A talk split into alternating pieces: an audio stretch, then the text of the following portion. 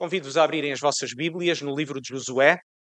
Convido-vos também a ficarem de pé para lermos uma porção das Escrituras, Josué capítulo 1.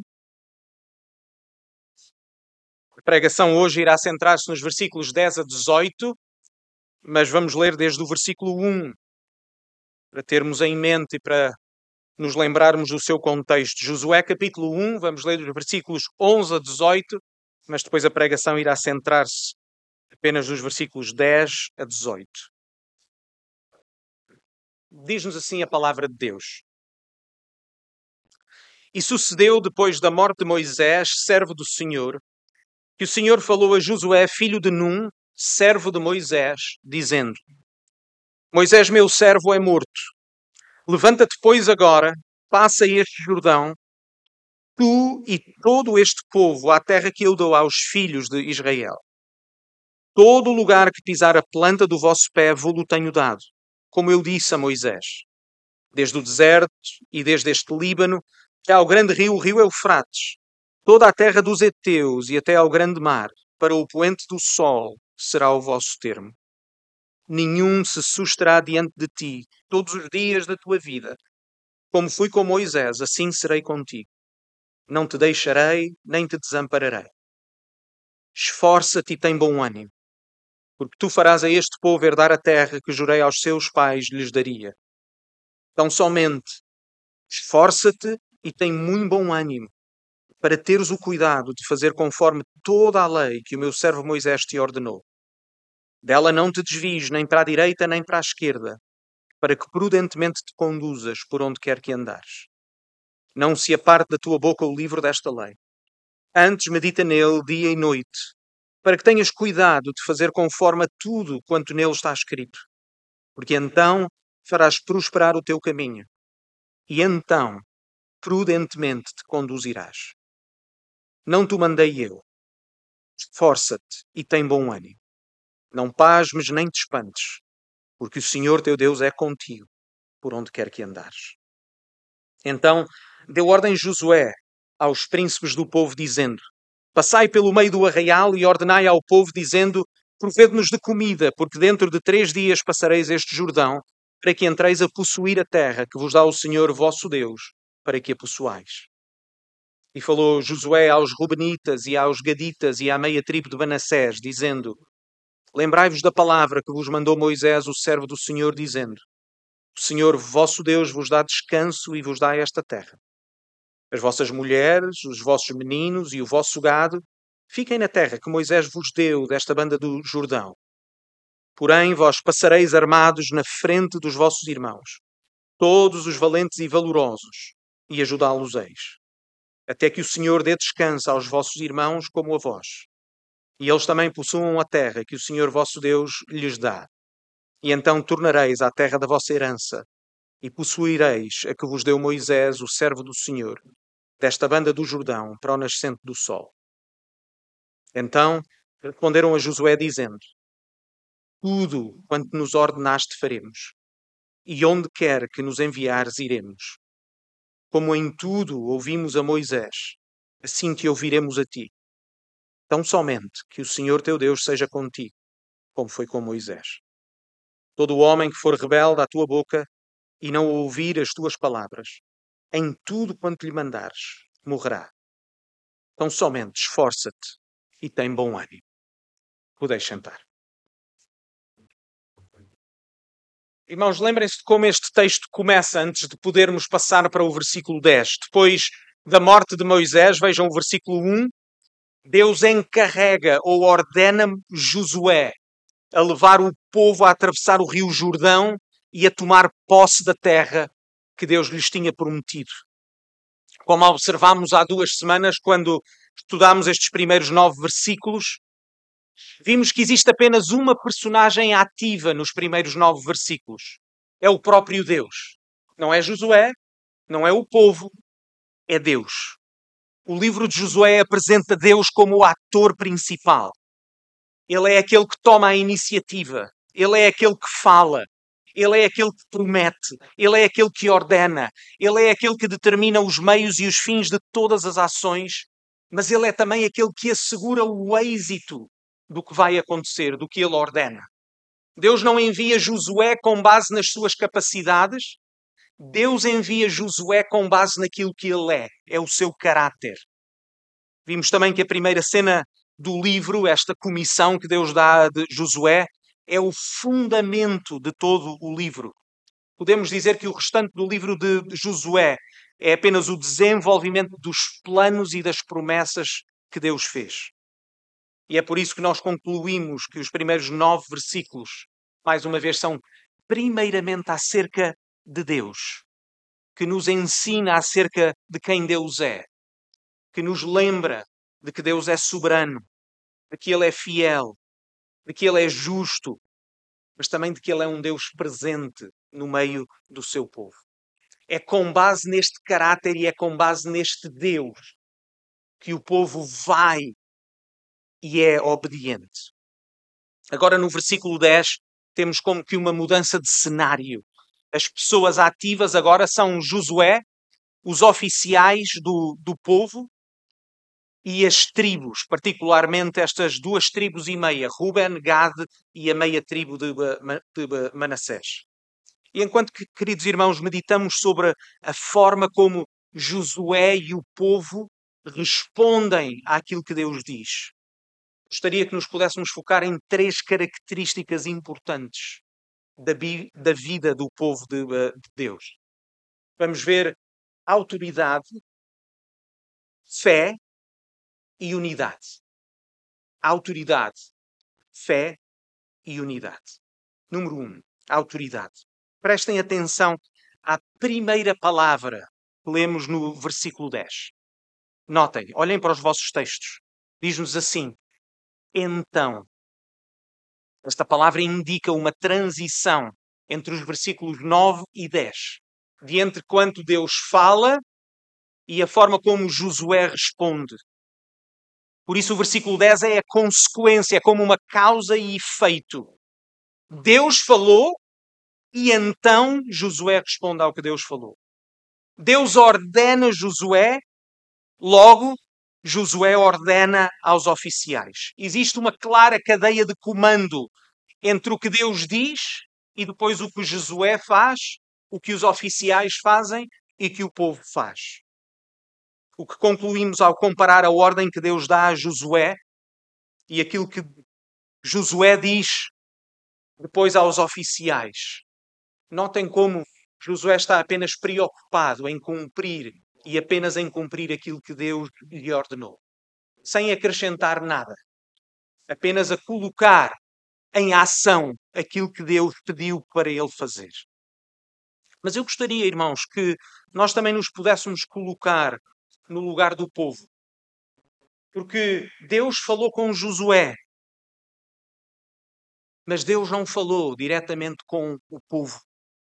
É com Josué e apenas com ele que Deus que Deus fala. Os oficiais não ouviram Deus. Os oficiais não sabem o que Deus disse a Josué. Tudo o que eles ouvem é o que Josué diz que Deus lhe disse. O que nos leva a uma outra pergunta, que é qual é então a relação entre Deus e Josué? Qual é a relação entre as palavras de Deus e as palavras que Josué dá, entre as ordens de Deus e as ordens de Josué? E isto é importante para entendermos uh, o significado bíblico, para entendermos a posição em que o povo está, mas para entendermos também, depois, uma aplicação posterior da forma como nós ainda hoje somos chamados a viver de uma forma similar. Comecemos então por apenas quatro observações. Notem, irmãos, que neste texto, obedecer a Josué é o mesmo que obedecer a Deus. Não existe diferença neste texto entre a autoridade de Deus e de Josué, porque as ordens de Josué não são nada mais do que as ordens do próprio Deus. Entendem este porquê, irmãos? Tal como a ordem de Deus a Josué exigia uma resposta positiva, a ordem que Josué dá aos, dá aos oficiais e dos oficiais ao povo também exige esta resposta positiva. Notem isto, irmãos, porque nós precisamos de concluir que a palavra de Deus não deixa de ser a palavra de Deus pelo facto de ser transmitida por seres humanos. Entenda, irmãos? A verdade não deixa de ser verdade porque Deus utiliza instrumentos e meios para falar a sua verdade. Quando os oficiais transmitem a ordem ao povo, o povo deve obedecer àqueles oficiais como obedece a Deus. Porque as palavras não são mais, as ordens não são mais do que as ordens do próprio Deus. O foco nas, nas Escrituras não é o meio ou o instrumento que Deus usa, mas a vontade e a autoridade do próprio Deus. As ordens não são, em última análise, ordens de Josué, mas ordens de Deus que são dadas através de Josué. E por isso, consequentemente, porque são de Deus, elas são ordens, não são sugestões, não são pedidos, não existem negociações. Josué não se senta com os oficiais a negociar com eles o que vão fazer. Josué apenas transmite aquilo que Deus disse para ele transmitir. Ainda hoje, queridos irmãos, Deus usa instrumentos e meios, mas a sua palavra continua a ser a mesma, continua a ter a mesma autoridade e exige de nós a mesma obediência. Esta é a razão pela qual nós temos as Escrituras abertas. É a razão pela qual nós devemos lê-las. As Bíblias estão abertas para que todos possam seguir o que está a ser dito. Nós chamamos a Bíblia a palavra de Deus, porque, tendo sido escrita por homens, estes foram inspirados pelo Espírito Santo. É o que nós lemos, por exemplo, segunda carta de Pedro, capítulo 1, versículos 19 a 21. Quando lemos, e temos muito firme a palavra dos profetas, à qual bem fazeis em estar atentos, como a uma luz que ilumia em lugar escuro, até que o dia esclareça e a estrela da alva apareça em vosso coração. Sabendo primeiramente isto, que nenhuma profecia da Escritura é de particular interpretação, porque a profecia nunca foi produzida por vontade de homem algum, mas homens santos de Deus falaram inspirados ou levados pelo Espírito Santo. Segunda observação: a verdadeira obediência é completa com base na autoridade do próprio Deus. Esta é a resposta apropriada àquilo que Deus diz. É uma obediência total e incondicional. Vejam o versículo 16. Quando eles dizem: Tudo quanto nos ordenaste, onde quer que nos enviares, iremos. Ou o versículo 17: Em tudo. Ou o versículo 18: Todo o homem que for rebelde, em tudo o que lhe mandares. A autoridade de Deus é universal e completa. E o povo de Deus ouve a sua voz e submete-se sem reservas ao que Deus diz. Porque a palavra de Deus tem autoridade. Terceira observação. As consequências da desobediência são a morte. Vejam o versículo 18. Todo o homem que for rebelde à tua boca e não ouvir as tuas palavras em tudo o que lhe mandares, morrerá. Agora notem porquê, irmãos. E é importante que nós entendamos isto. Não tem a ver com Josué nem com a importância de, de Josué. É porque desobedecer a Josué, neste contexto, é em última instância desobedecer ao próprio Deus. Entendem, irmãos? Porque as palavras que Josué diz, porque as palavras que ele profere, ele é apenas um instrumento do próprio Deus. Por isso, as palavras são do uh, próprio Deus. Neste caso, desobedecer a Josué é desobedecer ao próprio Deus. E é por isso que a consequência é a morte. Quarta observação. A obediência a Josué é condicional. A obediência a Deus é total, completa e incondicional. A obediência a Josué é condicional. Vejam o versículo 17, a segunda parte. Quando eles dizem, tão somente, eles dizem, obedeceremos em tudo, tão somente que o Senhor teu Deus esteja contigo. Josué tem a autoridade apenas na medida em que ele representa Deus de forma fiel. Vejam também a segunda parte do versículo 18. Tão somente esforça-te e tem bom ânimo. No contexto dos primeiros nove versículos, para que é que Josué precisava de esforçar-se e ter bom ânimo? Porque é que ele precisava de ser forte e uh, corajoso? Diz-nos o texto, para obedecer à lei, para obedecer a tudo o que Deus mandou. E por isso a obediência a Josué é condicional à própria obediência de Josué a Deus. Entendem, irmãos? Em última instância, aquilo que o povo deseja é ser obediente a Deus.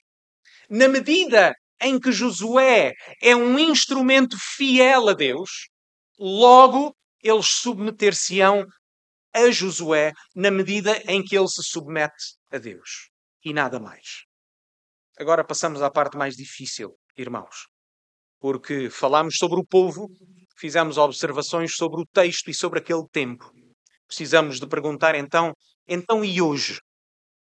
Precisamos de perguntar em primeiro lugar, será que Deus ainda usa homens para liderar o seu povo? E em segundo lugar, porque é importante, qual é o alcance da sua autoridade? Ou por outras palavras, quais são as semelhanças, mas também as diferenças entre os homens que Deus levanta hoje e, neste caso, Josué? A resposta à primeira pergunta é muito simples, irmãos, biblicamente. Será que Deus ainda usa homens? Sim. Deus continua a chamar e a usar homens para pastorear o seu povo. É por isso que as igrejas continuam a eleger homens a quem chamamos de pastores, porque têm a função de pastorear o povo. Temos de o afirmar claramente porque vivemos num tempo cada vez mais anti-autoritário. A nossa cultura olha para a autoridade com confiança. E mesmo que essa autoridade seja por vezes reconhecida nas várias esferas, é muitas vezes vista como um mal menor, como um mal necessário. As pessoas não gostam, sejamos sinceros, honestos no nosso contexto, as pessoas não gostam que se lhes diga o que é que devem fazer. Porque as pessoas acreditam que são suficientemente responsáveis para cuidarem de si próprias para tomarem conta das suas próprias decisões e escolhas. E, portanto, neste contexto de independência e de autonomia, a autoridade parece uma intrusão na liberdade e independência da pessoa. No entanto, queridos irmãos, de acordo com as Escrituras, a autoridade na Igreja é importante e necessária, porque ela representa visivelmente a autoridade do próprio Deus.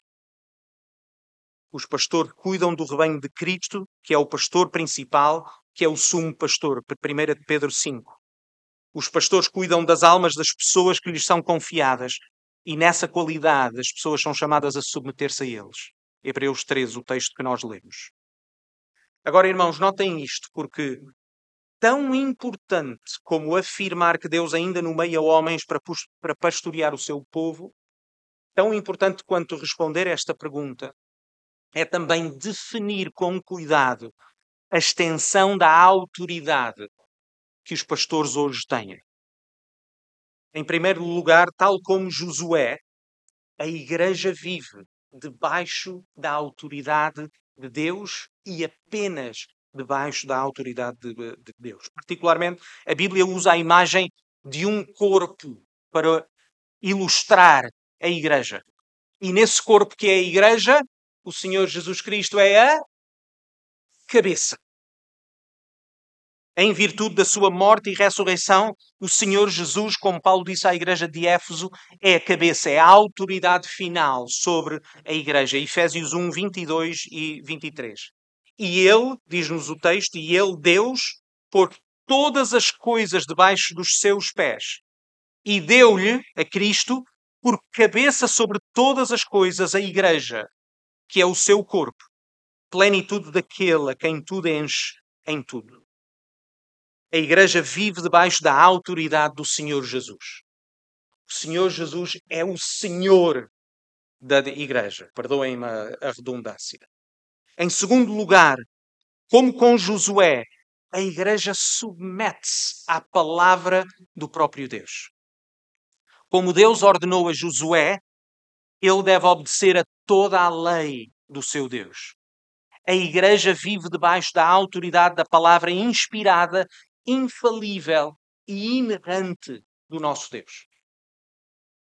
E é aqui que notem, vem então uma diferença entre Josué e os pastores de hoje.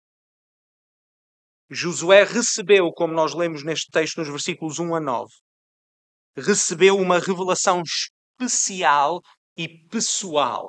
Certo, irmãos? Ou seja, Deus falou diretamente, de forma audível, com Josué. Nenhum pastor hoje, seja ele qual for, pode afirmar que Deus falou pessoalmente consigo.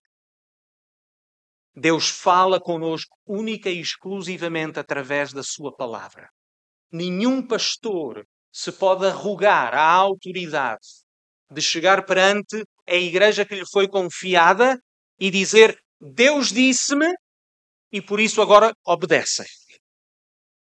Não. Deus disse, tal qual foi revelado e está revelado na Sua palavra, e por isso nós obedecemos a autoridade do eh, pastor está inerentemente relacionada com a autoridade da própria palavra. É exercida esta autoridade com base na palavra revelada e escrita. É por isso que a principal função de um pastor é ensinar, é pregar a palavra de Deus. É por isso, notem isto, irmãos, que o único, o único dom requerido nas Escrituras para o exercício do pastorado é o dom do ensino. Todas as outras qualificações são qualificações de caráter. O pastor deve ser um cristão maduro, tenha capacidade para ensinar a palavra de Deus, porque essa é a sua principal função. Por isso, com base nisto, irmãos, os pastores têm uma responsabilidade humilde e terrível, que é de pregar a palavra de Deus e nada mais.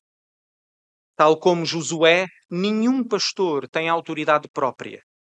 Os pastores são escolhidos por Deus, eleitos pela igreja local para pastorear o povo, que é o povo que não é seu, mas que é o corpo de Cristo. Por causa da sua responsabilidade, por causa da autoridade que lhes é conferida para ensinar, os pastores devem exercer o seu papel com temor e tremor. Notem o que Tiago, capítulo 3, versículo 1 diz: Meus irmãos, muitos de vós não sejam mestres ou não sejam professores, sabendo que receberemos mais duro juízo. Os pastores nunca devem esquecer que a sua autoridade deriva da autoridade do próprio Deus. Aquilo que eles dizem deve ser o reflexo daquilo que a palavra diz. Uma vez que o povo se deve submeter ao seu ensino e à sua pregação.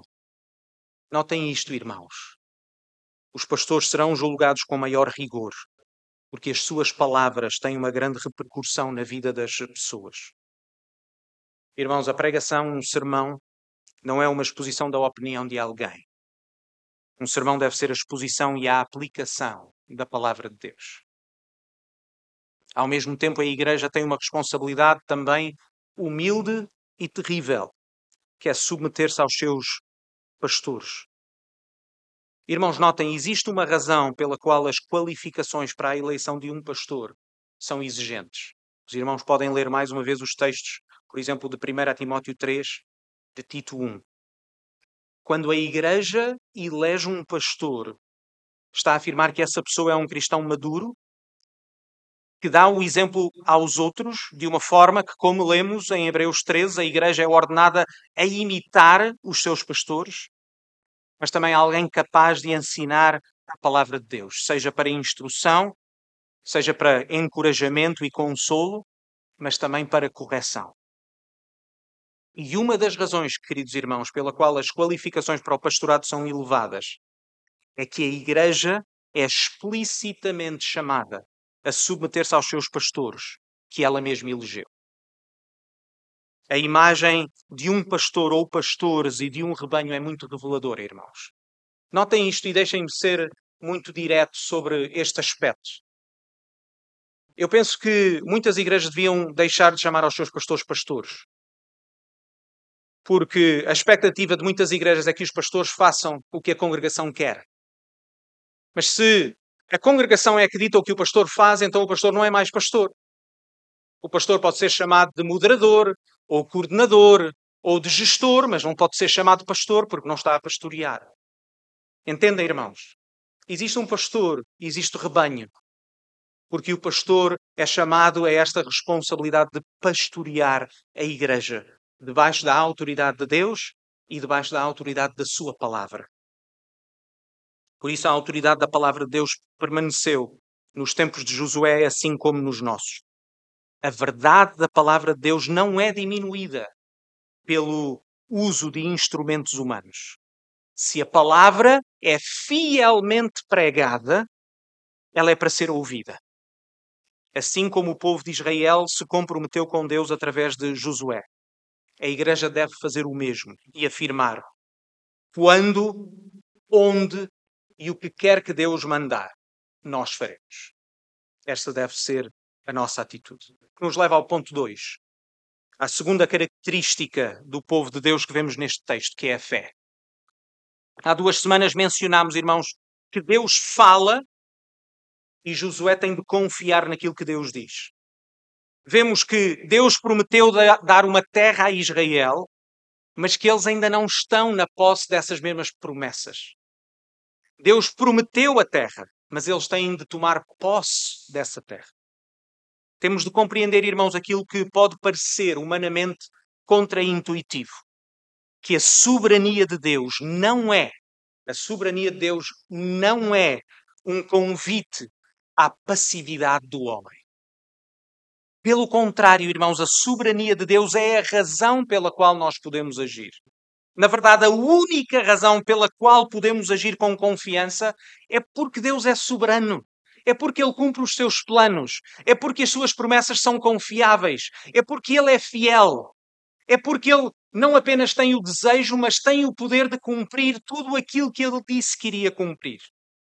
É porque existe um Criador que criou todas as coisas para a sua glória, que é ativo e está envolvido com as suas criaturas. É exatamente por isso que os seres humanos podem agir. Nota, irmãos, existe uma razão, existe um propósito, existe um significado para aquilo que nós fazemos. Sem Deus e sem a sua soberania, as nossas ações não teriam sentido. É o caráter do próprio Deus, incluindo a sua soberania e a sua fidelidade, que são a base dos seus mandamentos e da nossa obediência. Entendem, irmãos? Nós obedecemos porque confiamos em quem Deus é. Nós obedecemos porque confiamos que as promessas de Deus são verdadeiras e que Ele vai cumprir todas as suas promessas. Notem, irmãos, os versículos 1 a 9. Josué recebe tanto promessas como ordens. As promessas são para ser confiadas, as ordens são para ser obedecidas. A terra que Deus promete é uma dádiva, mas eles devem possuir essa terra. E o mesmo se passa conosco. Também nós temos grandes promessas no Senhor Jesus. Mas é-nos ordenado que nós vivamos à luz dessas promessas. Entendem, irmãos? Nós devemos viver à luz da nossa fé. Se nós dizemos que acreditamos em Deus, então devemos viver como alguém que acredita naquilo que Deus diz. É por isso que nós temos estas exortações nas Escrituras, Efésios 4:1, rogo-vos, pois, que andeis como é digno da vocação com que fostes chamados.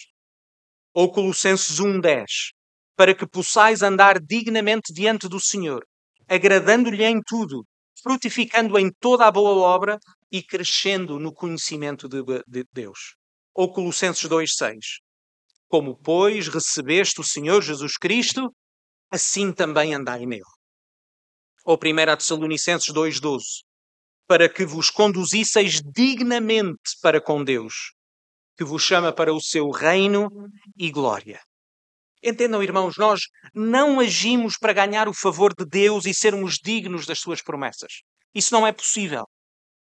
É exatamente o contrário. Nós agimos, nós obedecemos porque recebemos o favor deste nosso Deus.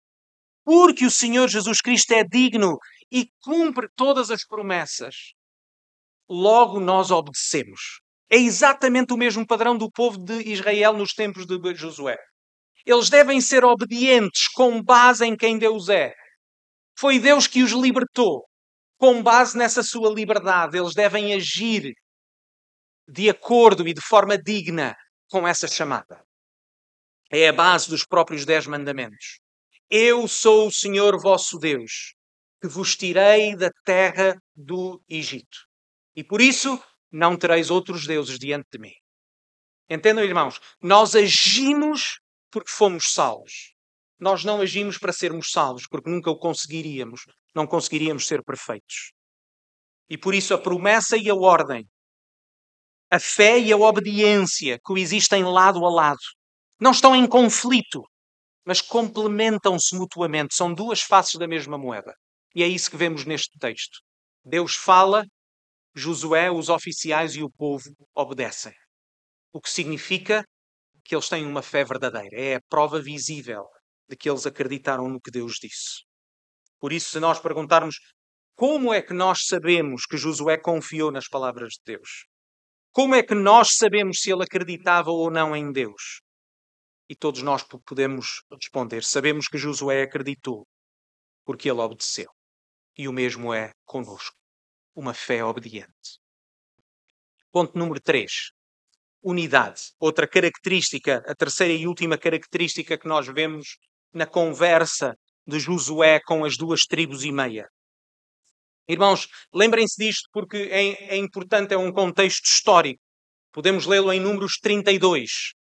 Os irmãos sabem que uh, o povo de Israel aproximou-se da terra prometida não pelo sul, mas pelo oeste.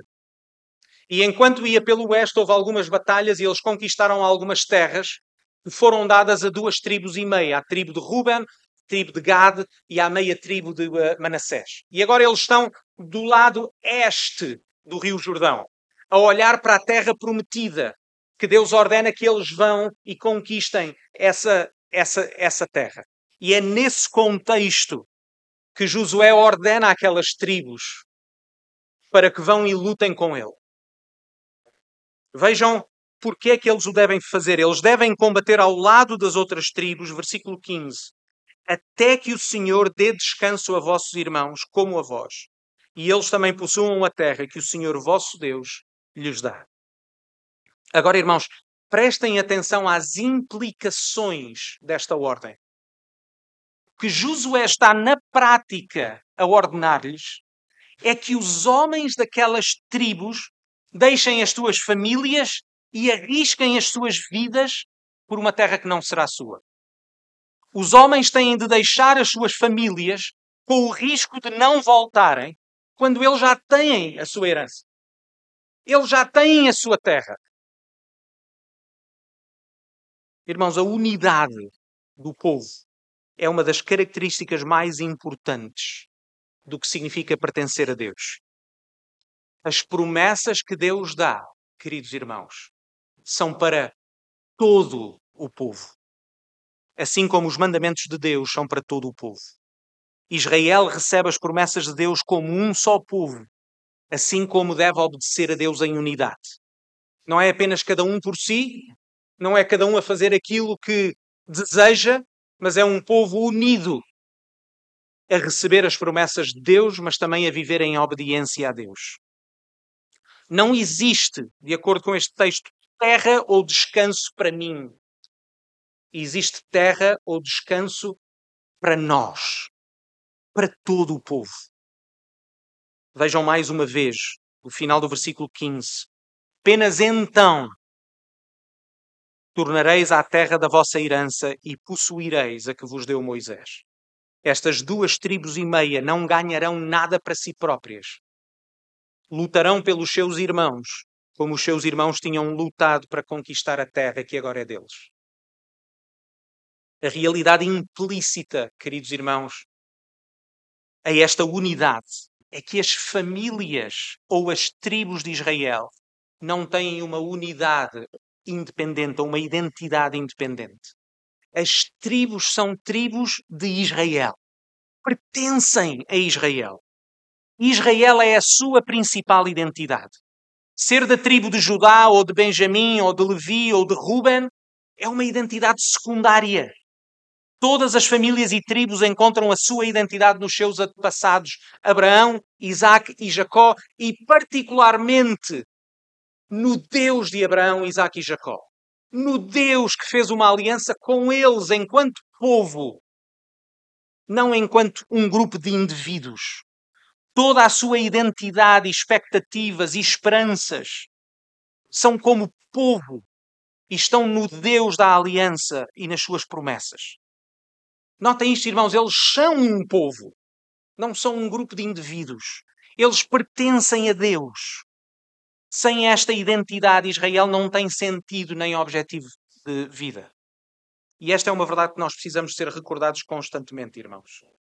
Contrariamente à mentalidade ocidental moderna, aos olhos de Deus, a nossa identidade é, antes de mais, a de um povo, não um grupo de indivíduos.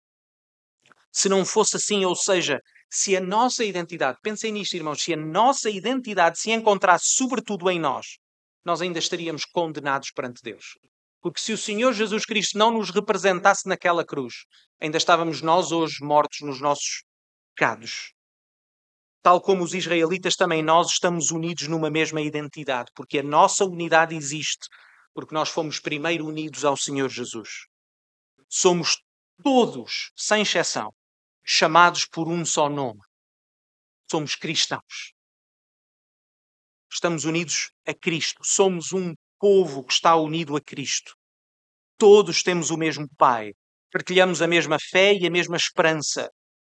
E por isso aquilo que nós partilhamos e o que nos une é superior a qualquer outro laço terreno. Tal como os israelitas, também a Igreja partilha de uma identidade comum. É por causa do que o nosso Senhor Jesus Cristo fez em nosso favor. Queridos irmãos, lembremos isto, que nós estamos aqui hoje. É o que nos une. É porque o nosso Senhor Jesus Cristo foi totalmente obediente ao Pai. Foi porque o Senhor Jesus pagou a culpa dos nossos pecados.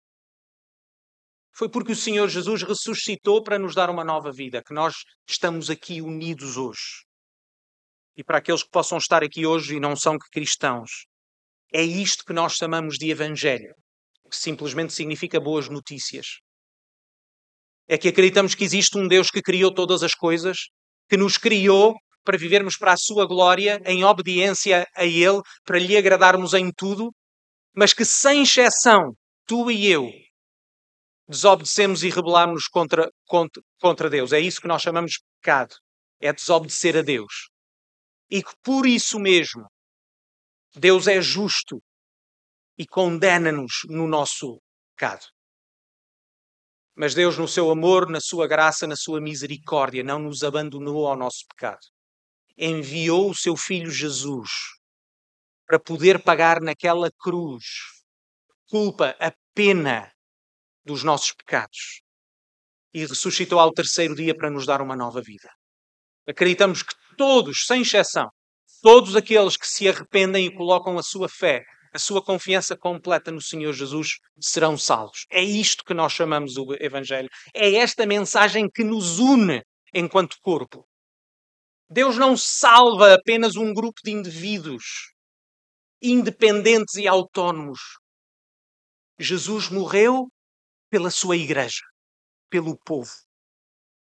Meus queridos irmãos, todos nós viemos de uma família particular com um passado único, de diferentes etnias, de diferentes países, mas em união com o Senhor Jesus, nós reunimos-nos como um só povo. Entendem esta maravilha, irmãos?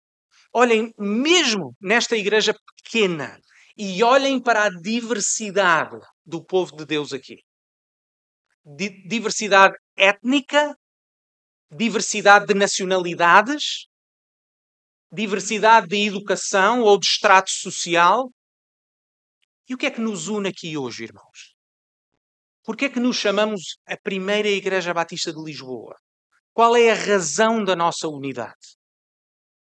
É o Senhor Jesus. Irmãos, a fé cristã é pessoal, mas não é individualista. Amados irmãos, permitam-me fazer estas perguntas. Que maldição caiu sobre a igreja dos nossos tempos? Quem nos convenceu a acreditar que as nossas vidas e as nossas famílias são independentes fora da, da igreja? Quem nos convenceu de que as nossas decisões não afetam os que nos rodeiam? Quem nos convenceu de que a igreja não tem nada a ver com a nossa vida pessoal? Irmãos, não foi de certo a palavra de Deus que nos ensinou estas coisas. Não foi pela palavra de Deus que nós chegamos a estas conclusões.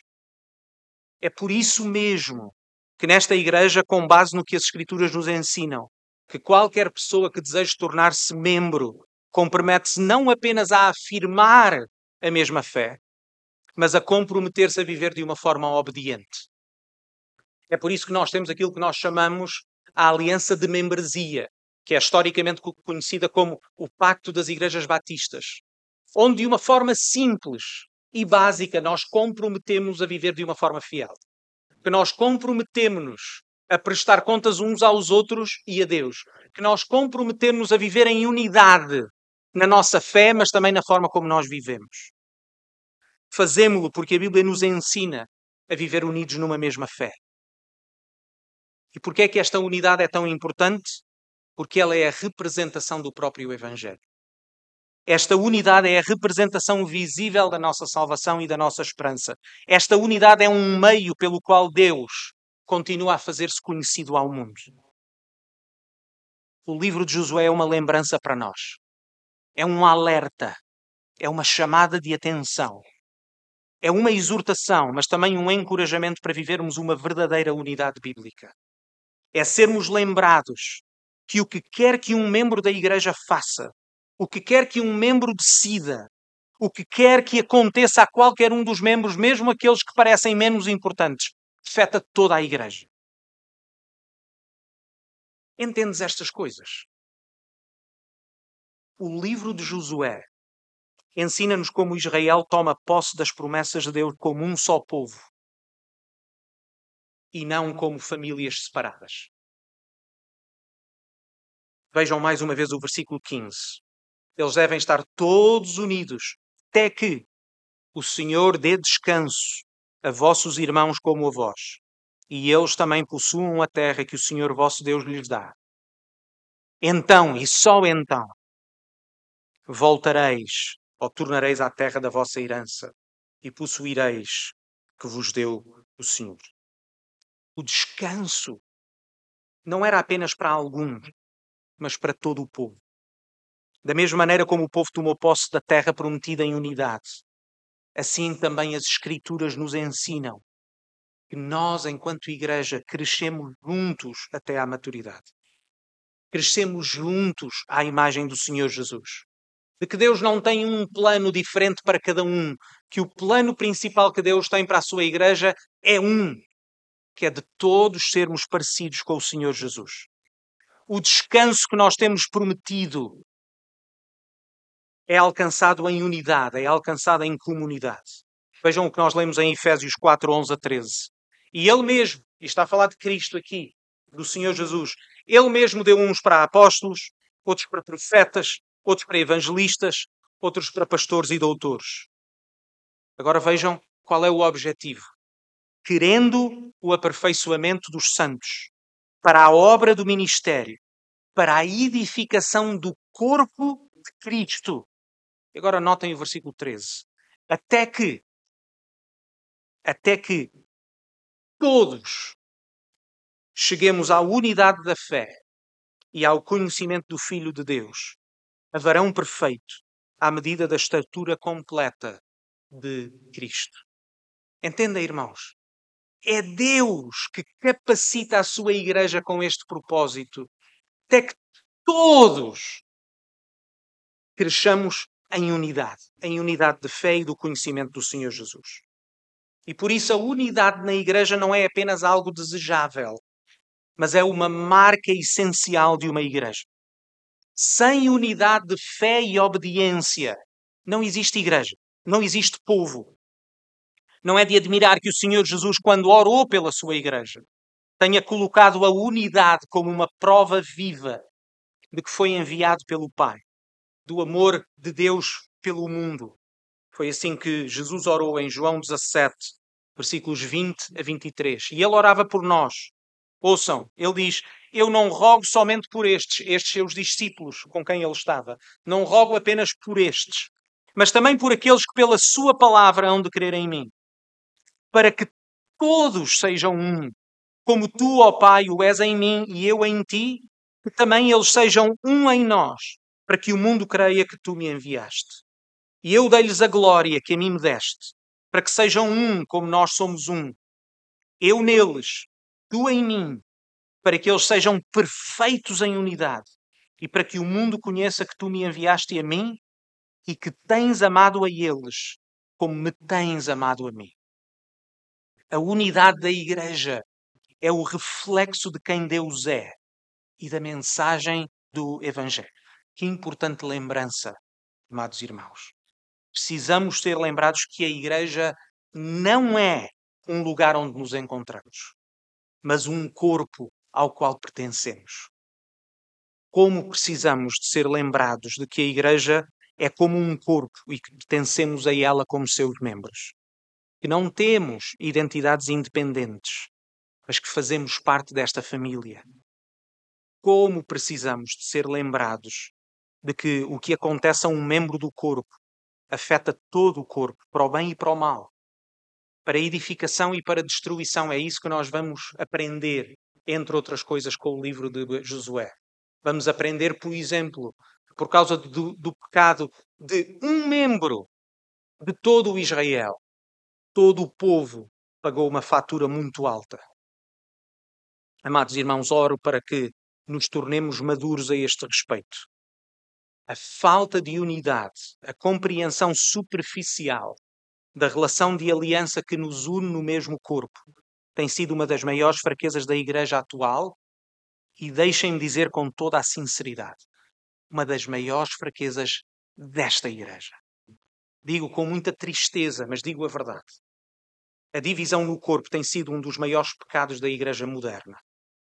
A ideia de que as pessoas acham que podem fazer aquilo que querem. A ideia de que as pessoas acham que podem ter, cada um tem a sua opinião, cada um vive como deseja. Esse não é o ensino bíblico. Essa não é a unidade da igreja. O menosprezo da relação de aliança dentro do corpo tem trazido grandes danos ao reino, tem envergonhado Cristo, tem colocado em causa a evangelização. Porque se Jesus disse a verdade, e Ele é a verdade, então o testemunho da Igreja passa pela sua vida em unidade. Sempre que a Igreja vive em desunião ou conflito, aquilo que está a dizer é passar uma falsa ideia do que o Evangelho é. Mas, queridos irmãos, deixem-me terminar com uma nota de esperança e de encorajamento. Existe um caminho muito mais excelente, como o apóstolo Paulo tão bem disse aos Efésios, capítulo 4, versículos 1 a 5. Rogo-vos, pois eu, o preso do Senhor, que andeis como é digno da vocação com que fostes chamados, com toda a humildade e mansidão, com longanimidade, suportando-vos uns aos outros em amor Ouçam, irmãos, versículo 3. Procurando guardar a unidade do Espírito pelo vínculo da paz. Há um só corpo e um só Espírito, como também fostes chamados em uma só esperança da vossa vocação. Um só Senhor, uma só fé, um só batismo. Somos muitos, mas estamos unidos num só, no Senhor Jesus Cristo.